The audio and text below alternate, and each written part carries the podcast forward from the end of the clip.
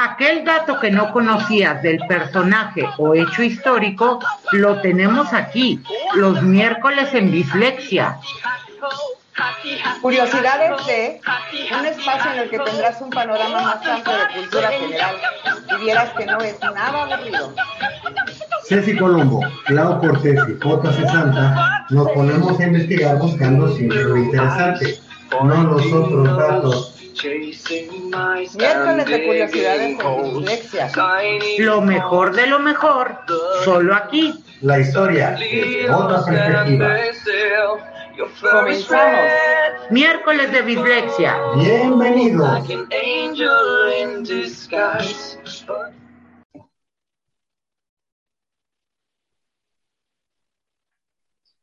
Hombres necios que acusáis a la mujer sin razón, sin ver que sois la ocasión de lo mismo que culpáis. ¡Ay, güey! Gracias, bienvenidos. Por, gracias otra vez por acompañarnos en esta curiosidad, curiosidad, curiosidad. Es que me emociono. Ah, También lo estoy rimando, a ver si. A ver si. mira, mientras no se las arrimes. Ahora que hablemos de la. Bueno, antes de que me acaben de hacer pedazos, Ceci Colombo, ¡Yay! Clau Cortés, ¡Yay! J. se Santa su servilleta en esta noche de miércoles, mañana de jueves o cuando se les dé la gana escucharlo. Pa' pronto. Ay, Con que nos escuchen. con que no se. No, y si, Escúchenos. y si- y si no nos escuchan de lo que se pierden, ¿eh? Ah, Igual no aprendemos nada, igual no avanzamos nada, pero qué divertidas nos vamos. Lo que Ah, sea de sí. cada quien.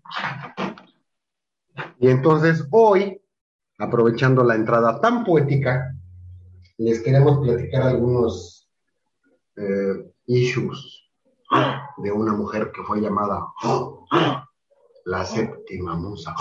¡No, no! Séptima, no es que voy por partes, fue una, una primer tartamudeo, Ah, octava el segundo tartamudeo, y así hasta llegar a la décima. ah, ay, Es el que me bueno, eh, No bueno. creas, no creas. Yo creo que este, este programa hu- hubiéramos necesitado aquí, no sé, al maestro Sátiro, para que nos hablara de la estructuración, de cómo se, cómo se escribe una redondilla, cómo se hace un soneto.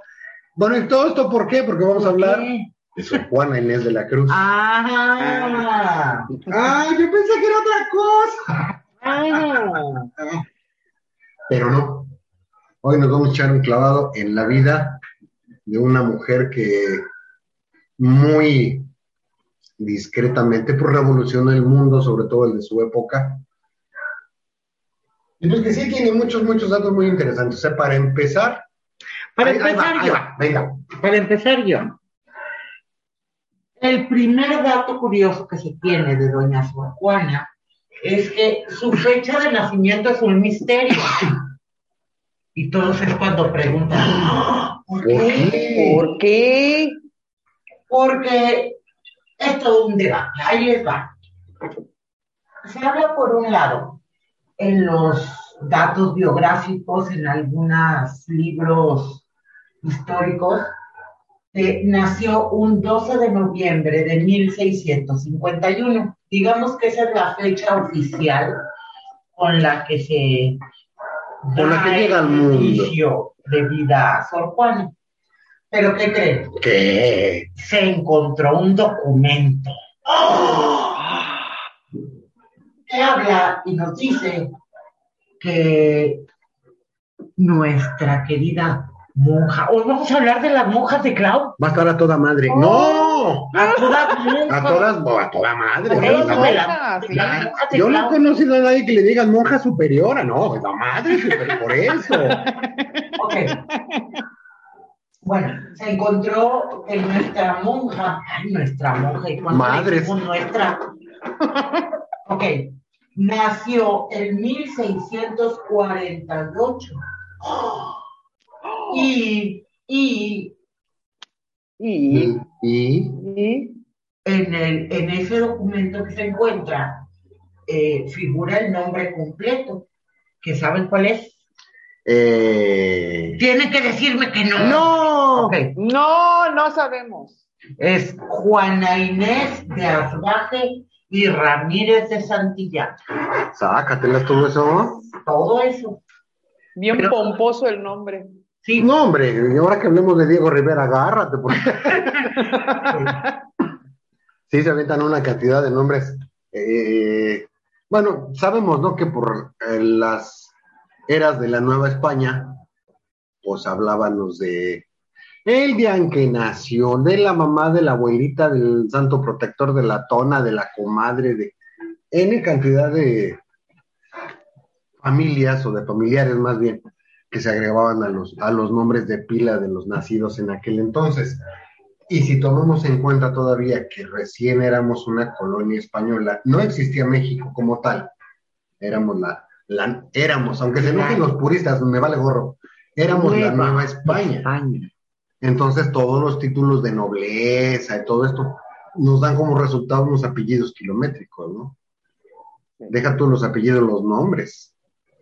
Pero mira, también en cuanto a lo del su fecha de nacimiento, ¿estás de acuerdo que si aún hoy en día, teniendo Kurt, eh, Hay, hay duplicidades. y deja tu duplicidad en los mismos que hacen las actas de nacimiento, Ah, sí. eh, Equivocan. y luego que resulta que si te llamas María sin acento y María con acento o ma, o sea, por la abreviatura. Sí, sí, sí. Conozco, conozco el caso. Imagínate en aquellos tiempos donde, pues, para final de cuentas, pues, ¿qué importaba quién registraba en qué momento y demás? Hoy en día la, en el registro civil no pueden pasar seis meses sin que tengas un registro de nacimiento. En aquellos tiempos, creo que hasta No. te bautizaban y Sí, es que en Era aquel la lotería. Sí. Sabemos que todo eso estaba en control de, en las manos de nuestra Santa Madre Iglesia. Entonces, lo hacían También por medio de la fe de lo- lo hacía- bautismo. exactamente. Entonces, considerando también que la esperanza de vida no era muy como que, si hoy en día cuántos niños se nos mueren lamentablemente neonatos, ahora imagínate en aquel entonces, ¿no? Hoy habiendo tanta tecnología, tanta madre eh, en, en los conventos, este, se nos mueren los niños, en aquel entonces pues era peor. Entonces aquí era así, ya nació, la madre se puede parar, pues no, pero me vale monja, tráetela, güey, a que bebé. Eso era así como que en calientito para evitar. Lógico, pues estamos hablando de poblaciones rurales, porque no me van a decir que hoy, hoy en día Nepantla, pues es así como que un centro urbano, ¿verdad?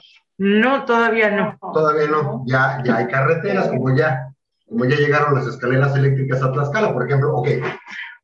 Entonces, Ay, ay. considerando las poblaciones, pero la iglesia llevaba bautismos, bodas, ladridos de mar, este, y todo ese tipo de cosas. Imagínate la cantidad de documentos que se juntaban. Ahora, échale los garabatos de los señores este, registrantes, que seguramente eran así como grandotas, grandotas, la verdad. Güey, tu conferencia del G20 terminó la semana pasada, ya cállate. Es que ahorita anda con Te voy a- sus Sí, a- conferencias en New York. ¿Andas en, en New York? No, espérate, si por ahí leí una nota que aquel Ajá. le están pidiendo que esclarezca la muerte de Pedro Infante. Bueno, Ah, también va a pedir disculpas a la aerolínea. a Tamsa y a la esquina de la, a la imagínate qué cotorreo.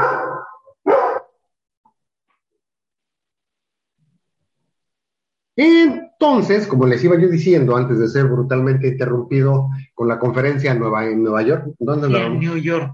Este, ya México pasó de ser la cuarta nación más corrupta del mundo a la quinta.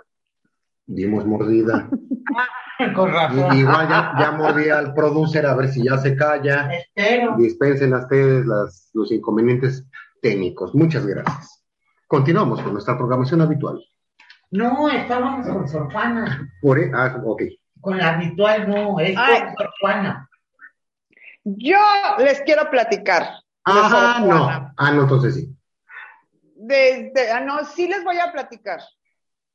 Desde pequeña, pues ya ven que fue una mujer sorprendente. A los tres años empezó a tomar clases y empezó a leer. bien pequeña. Y de hecho, ella, pues, como siempre fue muy curiosa, eso la motivó, obviamente, bueno, ya sabía leer, la motivó a leer.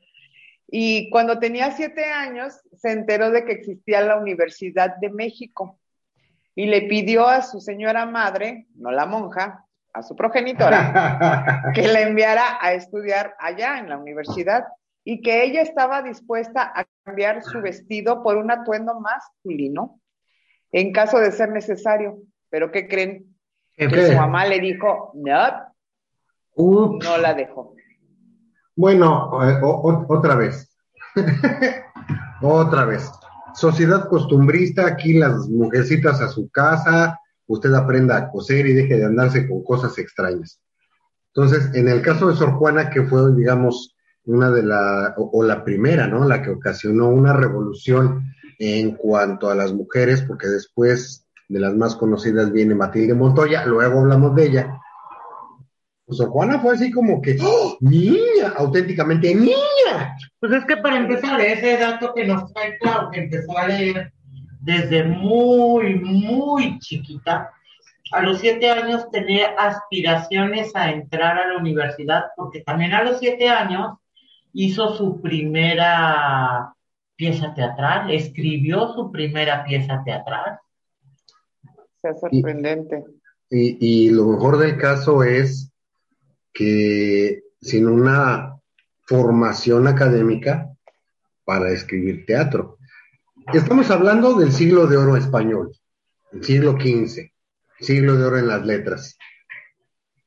Posiblemente era como el reggaetón ahora, ¿no? Todo el mundo canta reggaetón. Y... No, nada que no, nada, nada que Entonces, en aquel entonces era lo más común, pues que la gente, si no lo más común, bueno, que todo el mundo decimos que escribimos, ¿no? No decimos. Ah, ok. De eso a que se note, bueno, hay mucha diferencia. Ok. Entonces, en el caso de la niña, ¿cómo dijimos que se llamaba cuando estaba chiquita? Juan Ramírez. Ajá. Pues tuvo que haber sido un shock eh, que su mamá le dijera, pues nariz, usted póngase a, a, coser rebozos y a ver qué se dedica a hacer. Pero fíjate, cuando se muere su abuelo materno, a ella la mandan a vivir con Isabel con su hermano. ¿Qué tiene que bueno? Ahí la ponen a hacer lo que estábamos diciendo ahorita, ¿no? A que aprendiera las labores propias de su sexo en aquel eh, distendido siglo XV, pero sorpresa, aprende latín la niña. Y lo aprende latín en 20 lecciones. Nosotros, ¿cuántos años nos podemos hablar tratando de aprender inglés, no? No, yo conozco gente que no, yo conozco que ni español. Exacto, que ni siquiera saben escribir. Ah, eh, ¿Te refieres a felicidades con Z? Confucio con... Es que eso confunde a cualquiera. Eso confunde a cualquiera.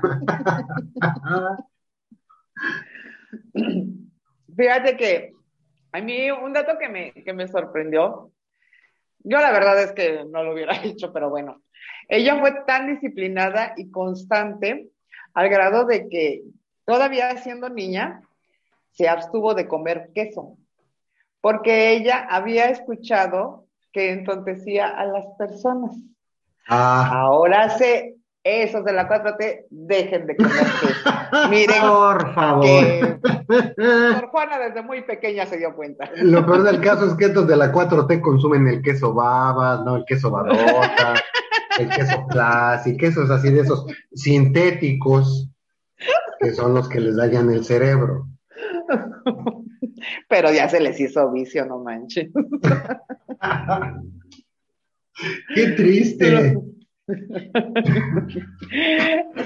Luego hay, otro dato que tengo. A ver. Este, cuando, cuando ella comenzó a estudiar gramática, lo hacía con tanta dedicación que ella se cortaba el cabello. Y eh, imponiéndose, el, imponiéndose el aprendizaje de una lección determinada mientras le crecía. Y lo volvía a cortar si aún no dominaba lo que se había propuesto aprender, porque ella decía que a ella no le parecía razón estar vestida eh, de la cabeza, de cabello, si estaba tan desnuda de noticias y de conocimiento. Órale, wow. Pues es que eh, regresamos, ¿no? ¿De quién es la frase aquella de no leo para saber más, sino para ignorar Para menos? ignorar menos. O sea, si, si eso fuera, yo sería un dechado de conocimientos, pero pues ya vimos que no, ¿verdad? Así que niñas, no se corten el pelo, no hagan eso y no se corten el fleco ustedes solas y menos si están enojadas. Por favor, Y no le hagan caso a los tutoriales de TikTok. por favor, au- aunque te enojes, Fer. Fíjate, ahorita lo que, lo que comentaba Clau, bueno, lo que comentaban ambas, porque sí tiene, tiene mucho, mucho peso. Escribe un poema a los 7, 8 años. A los siete años, la, la, la pieza teatral Ajá. eh, que está dedicada a la festi- festividad católica de Corpus Christi. Ya, ok. Síguele. Resulta que es una loa satírica. Ajá. ¿Cómo nos hizo falta el maestro satiricote aquí para que Ya nos explique a- a- así más este en lenguaje de los humanos? Pero resulta que está escrita, en- eh, está formada por 360 versos. Si partimos de que un verso son, vamos a ponerlo en cristiano más sencillo, que luego me jale las orejas el maestro, cuatro renglones. Ajá, Eso, eso lo vamos a manejar como un verso. ajá. Está escrito en 360 versos en náhuatl y en castellano, Y en español. ¿Qué porque estaba dirigido, obviamente, pues a los indígenas y a, a la gente que hablaba el español. Ya desde ahí, ¿no? Te das cuenta de la preocupación de Sor Juana por el conocimiento. Y además, obviamente, pues por hacer que su obra llegara más allá de cierto sector. No era nada más para la corte, no era nada más para sus papás o para, para la familia, estaba escribiendo ya a- al público en general. Sí. Estabas hablando Sí, es- tú que la mandaron a, digo, que se fue a, con su hermana a vivir cuando murió el abuelo paterno. Ancina mismo. Bueno, pero ella va a, a vivir a casa del abuelo paterno porque la mamá contrajo nuevas nupcias. Ay, vieja descarada. Mira, ella sí, ¿no? Ajá, Ok. y por eso cuando muere el abuelo se va con la hermana, pero después de la hermana se va a vivir a casa de su tía,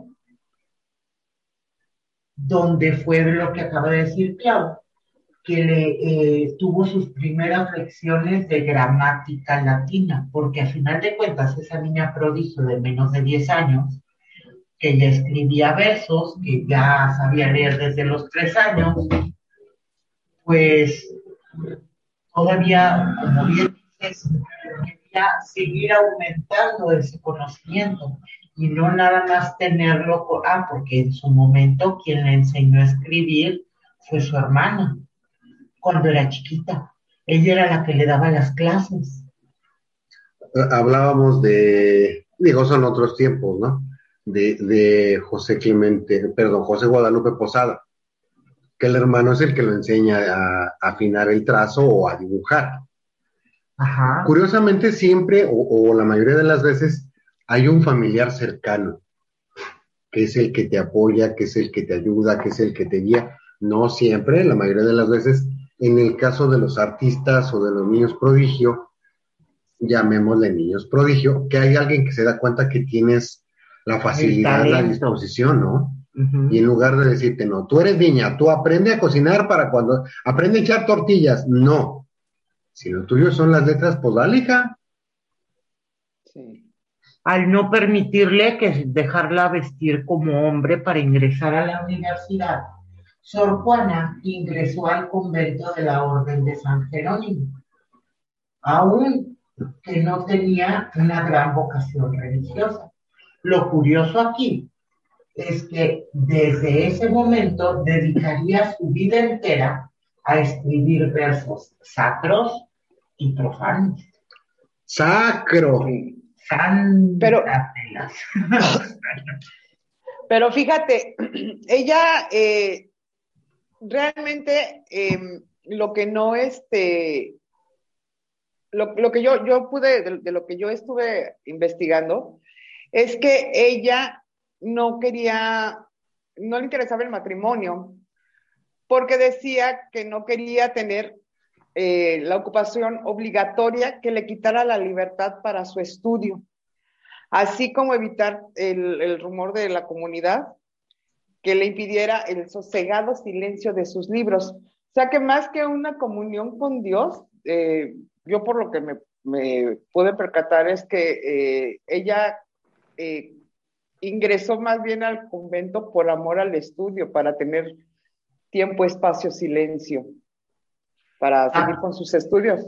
Y es que efectivamente, al decidir que casarse no era lo suyo, en esos tiempos, como decía ahorita JC, pues su única alternativa era pues ingresar a, las ondas religiosas.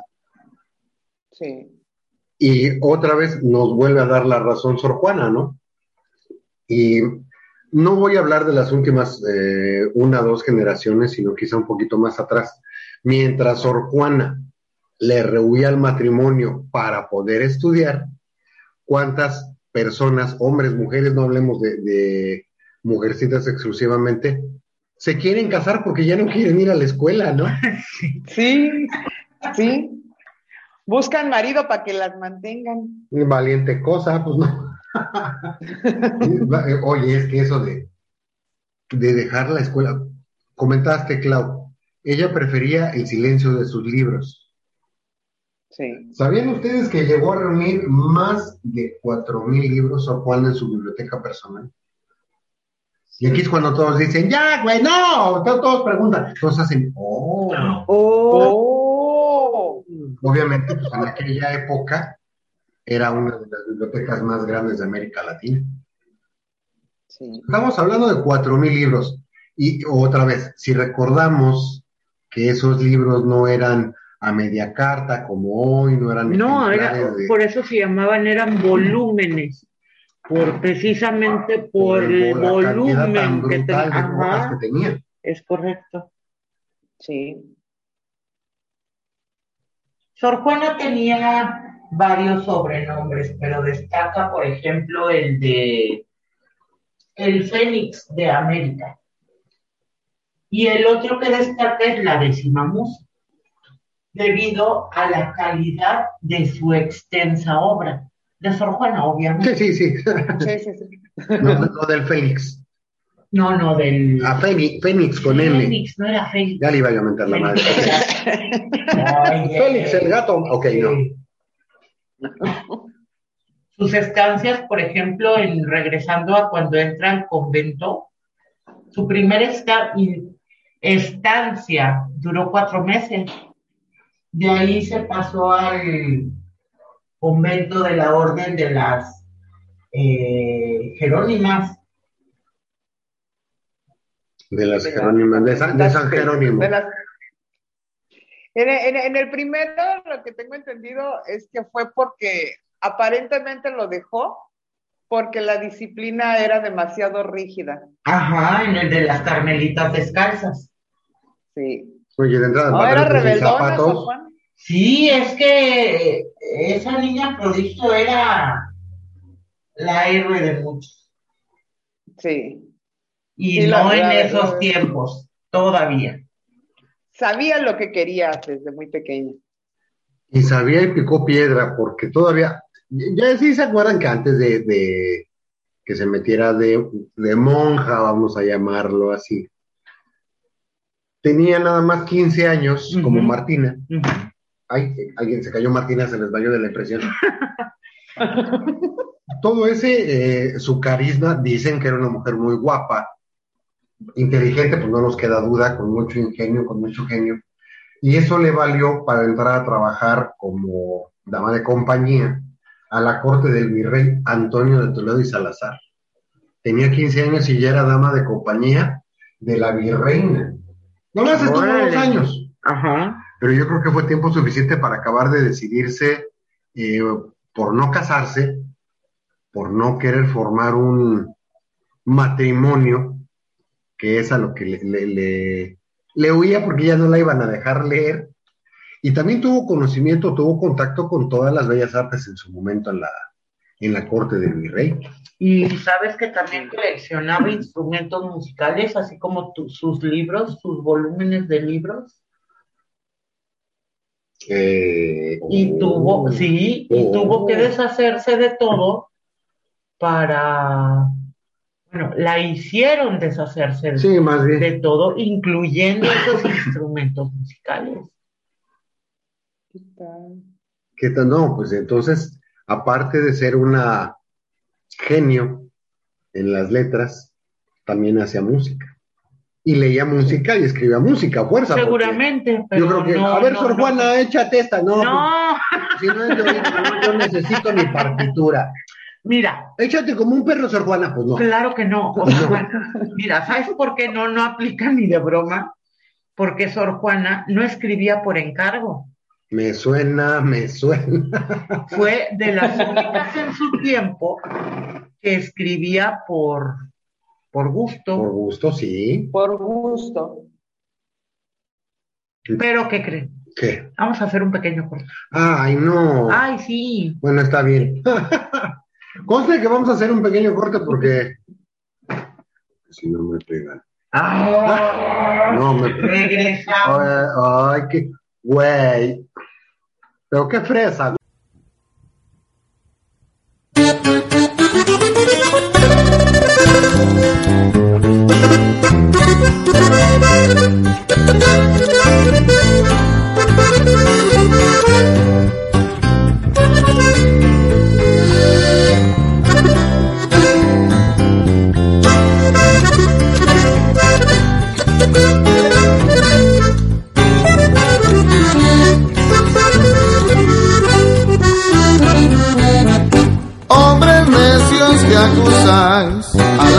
sin razón, sin ver que sois la ocasión de lo mismo que culpáis. Si con ansia sin igual solicitáis su desdén, porque queréis que obren bien si las incitáis al mal. ¿Cuál mayor culpa ha tenido en una pasión errada? La que se cae derrogada o el que ruega decaído.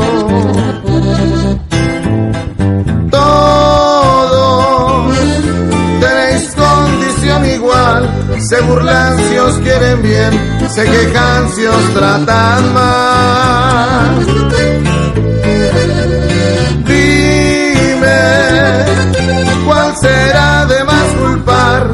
Que peca por la paga o el que paga por pecar. Pues para qué os espantáis de la culpa que tenéis. Quered las cual las hacéis, o haced las cual las buscáis. Bueno,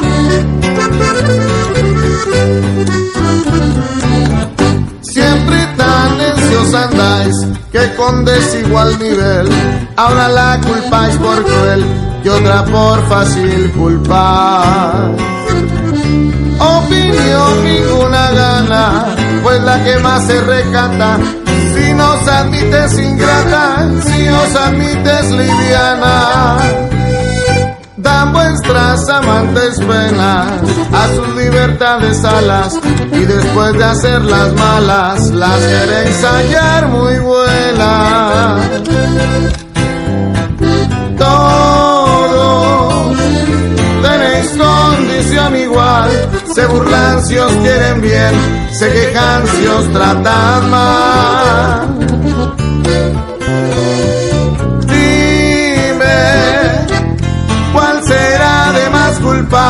La que peca por la paga o el que paga por pecar.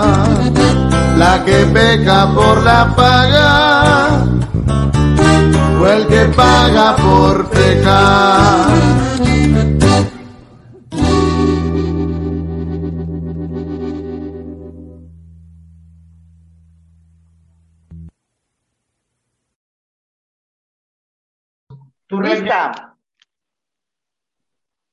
Y regresamos a curiosidades de en dislexia, que por no es por dárselos a desear, pero está a toda monja. Y bueno, yo tengo eh, otro, otro dato. A ver. Eh, ya, ya estando, eh, bueno, obviamente ya en su vida en el convento, había algo que a ella no le gustaba, que era entrar a las celdas de otras monjas, a no ser por la obligación de la obediencia o de la caridad. O sea, hace que no era mitotera, no le gustaba perder el tiempo. Porque el tiempo otro. des- Mm, No como otro. Mm, qué bárbaro, de veras, ¿eh? Porque para ella el tiempo para su estudio era absolutamente necesario y sagrado. ¿Qué tal?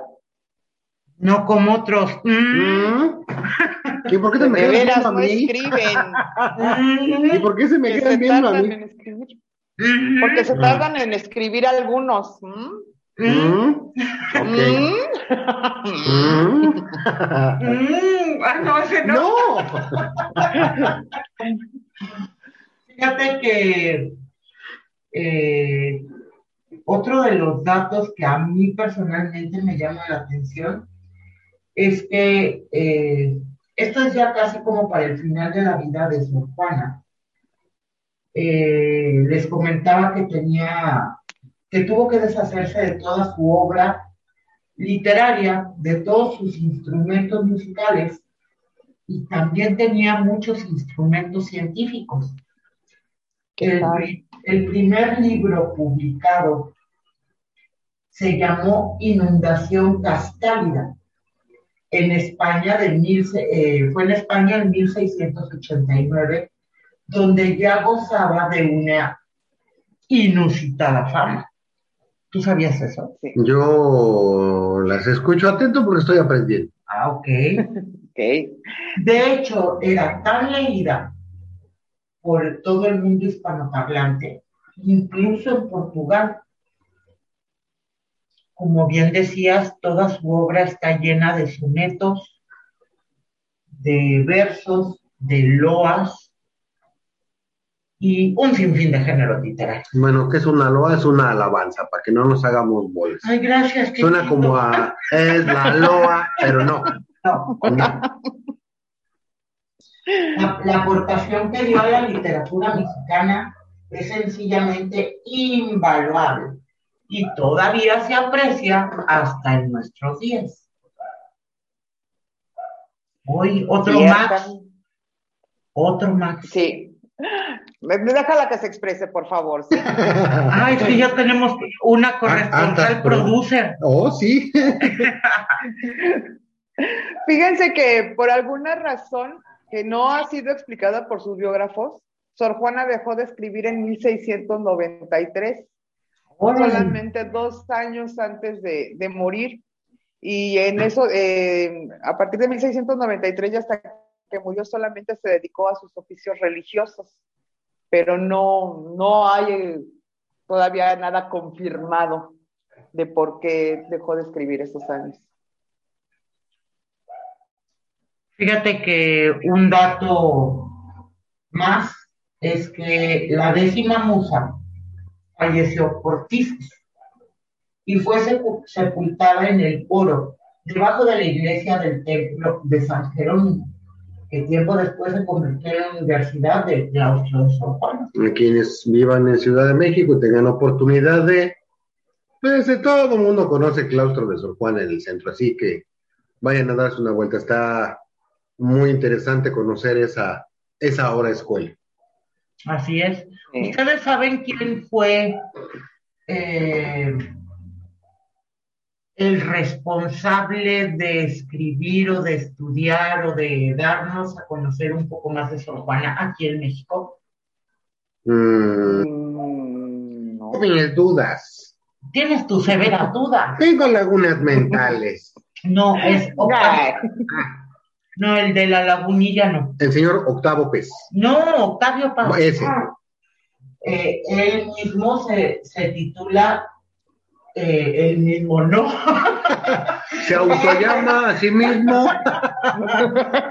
Octavio Paz es el responsable del estudio con más autoridad acerca de la escritora mexicana. El mismo que se titula. Ay, por eso. Sor Juan Inés de la Cruz o las trampas de la fe. Ay, no más. Muchos expertos en letras, cabe decir aquí, dicen que leer a Sor Juan es complicado, que si tú quieres entender mucho de lo que ella escribía, tienes que eh, irte a estudiar, leer sobre seres mitológicos. Ah, tan de plano así. Ajá. ¿Ya? Investigar acerca de la mitología te dará muchas más herramientas para llegar a comprender sus trabajos. Fíjense que yo, yo, hay, hay dos frases que, que son de Sor Juana que me gustan. A ver. La primera es, dice así, dice, es la más brillante de las apariencias, puede cubrir las más vulgares realidades. Excelente, es correcto. Y eso lo vemos constantemente, de verdad. Y hay una, hay una que yo, que me gusta mucho, porque yo los veo a ustedes. Y dice, el alma que anda en amor, ni cansa, ni se cansa. Ahora sí. Ah, ¡Qué bonito! Bueno, hablando de, hablan, digo, de títulos, ¿no? a ver. Todos conocemos, empezamos con las redondillas de Sor Juana, que todo el mundo decimos, hombres, necios". Hombres necios que Yo en mi momento fue madres necias que acusáis a los hijos sin razón. No te quiero platicar cuántas razones le sobraron a mi jefa para reventarme los hijos. Bien hecho, bien No, hecho. como bien hecho, si yo era guapo. Imagínate Ah, cómo estuvo. Imagínate, no que ya me imagino. Pero también hay, hay un documento por allí que se llama Respuesta a Sor Filotea de la Cruz. Ajá. Deja tú el nombre, ¿no? El Filotea dices, ¡Oh! Papá nombrecito. Bueno, esta carta tiene su origen porque el, el obispo de Puebla en 1691, que era Manuel Fernández de Santa Cruz, la agarró contra Sor Juana de una manera pues bastante ba- gacha, ¿no? Porque él decía, exactamente Max, pero déjame que ninguna mujer debería afanarse o esforzarse por aprender de ciertos temas filosóficos.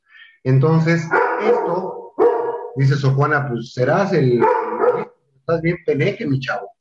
Así que entonces ella le responde mediante unas cartas firma con ese seudónimo, el de Sor de la Cruz. Esas eh, cartas, esa carta Sor Juana menciona a varias mujeres, entre ellas Hipatia de Alejandría, porque de hecho sus cartas así se llaman, cartas atenagóricas, poniéndola como ejemplo de mujeres que se preocuparon por la por, la cultura, por saber, por aprender.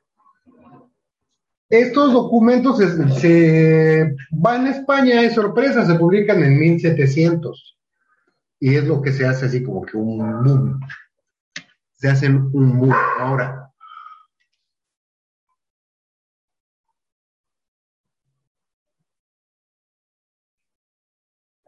todos esos documentos de Sor Juana, pues la mayoría se han conservado gracias a sus biógrafos, a investigaciones, a investigadores. Pero me llamó la, la atención mucho ese, ese dato que nos comentaba Ceci acerca, ¿qué es el caracol? El caracol es un. eh, A ver, te, te ayudo, te ayudo, porque ya, ya, es que el producer no te deja concentrar por lo que veo. ay, es que caramba. Se regala producer. Por favor. por él. Pero sí que vengan por él. Es más, nos damos eh, en la compra de su produce. Ah, que era su producer y le regalamos bolsitas para. No, no quieren saber para qué. No, por favor.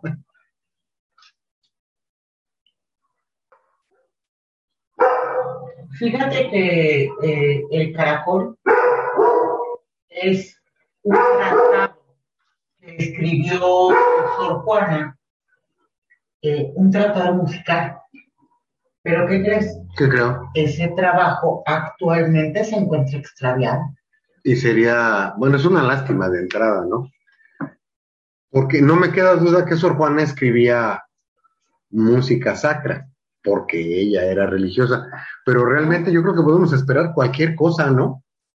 Definitivamente, si era lo que te comentaba ahorita, entre la ciencia, la música, los versos, las loas, los libros, los volúmenes, qué vida tan intensa. Definitivo es una mujer digna de admiración y precisamente esa carta que nos acabas de decir que, que no tendría ni razón de ser, De plano. dices, carajo, Sí, es eh, irnos a aquí, ¿no? Cómo entender cómo funcionaba la mente de Sor Juana, cuál era su interés, cuál era su, su devoción realmente. ¿Era la religión? ¿Era el estudio? ¿Era la escritura? ¿Era qué? Comentábamos al principio que la fecha que se maneja acerca de su nacimiento es el 12 de noviembre, un día 12 de noviembre. ajá, Bueno. es la fecha que se maneja. Exactamente. Eh, por decreto presidencial en aquel lejano 1980 se conmemoró por primera vez el Día Nacional del Libro. Ah. Obviamente, pues para honrar su, su natalicio, que es el que se maneja de manera más social, más escolar, más oficial. ¿Cómo le podríamos llamar? Más acertado, porque es eso, es un misterio. Recuerda que, como bien dijiste, todo era por medio de la iglesia, por medio de la fe de bautismo. A final de cuentas, no son datos 100% ni verídicos ni verificables, ¿no? Pues no, porque lamentablemente, pues, cuánta y cuánta información no se pierde a través de los de los años y de ayer a hoy ya se me olvidó donde dejé mi acta de nacimiento. imagínate. Imagínate, era lo que te decía, o sea, ay, bueno, cada cosa. Oh, sí. Pero Sor Juana Inés de la Cruz no deja de ser un personaje, una mujer muy adelantada a su tiempo, con una inteligencia, con una rebeldía impresionante, con una valentía Oh, sí. Exactamente, esa, esa valentía que, que yo creo que si Sor Juana hubiera vivido hoy, o en, esta, en estas épocas, hubiera sido un parteaguas que, no hombre, una mujer excepcional, doña Sor Juana Inés de la Cruz. ¿Pero qué crees? ¿Qué? Que ya nos vamos. Ah. Oh, sí, lamento informártelo, es que en estos momentos tengo, me dirijo a escribir un soneto. Un soneto al perro. No, ese es un la- son- sonete. Eso, pin- ok, iba a decir pinche perro, No, que no, no, es horario familiar. pues muchísimas gracias a todos por acompañarnos en este miércoles de curiosidades de Envislexia. A nombre de Clau Cortés que dice, bye, Bye. de norteño, bye, Bye. Ceci Colombo. Yay. Y acá su servilleta Jotas de Santa, muchísimas gracias. Recuerden que juntos siempre es mejor. Bye.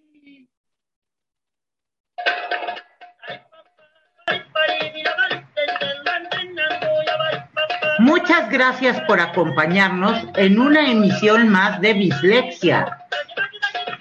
La pasamos muy bien y deseamos que ustedes también. Hasta la siguiente emisión. Nos despedimos de ustedes. Ceci Colombo, Claudia Cortés y JC Santa. Porque juntos siempre es mejor. Bye. Bye.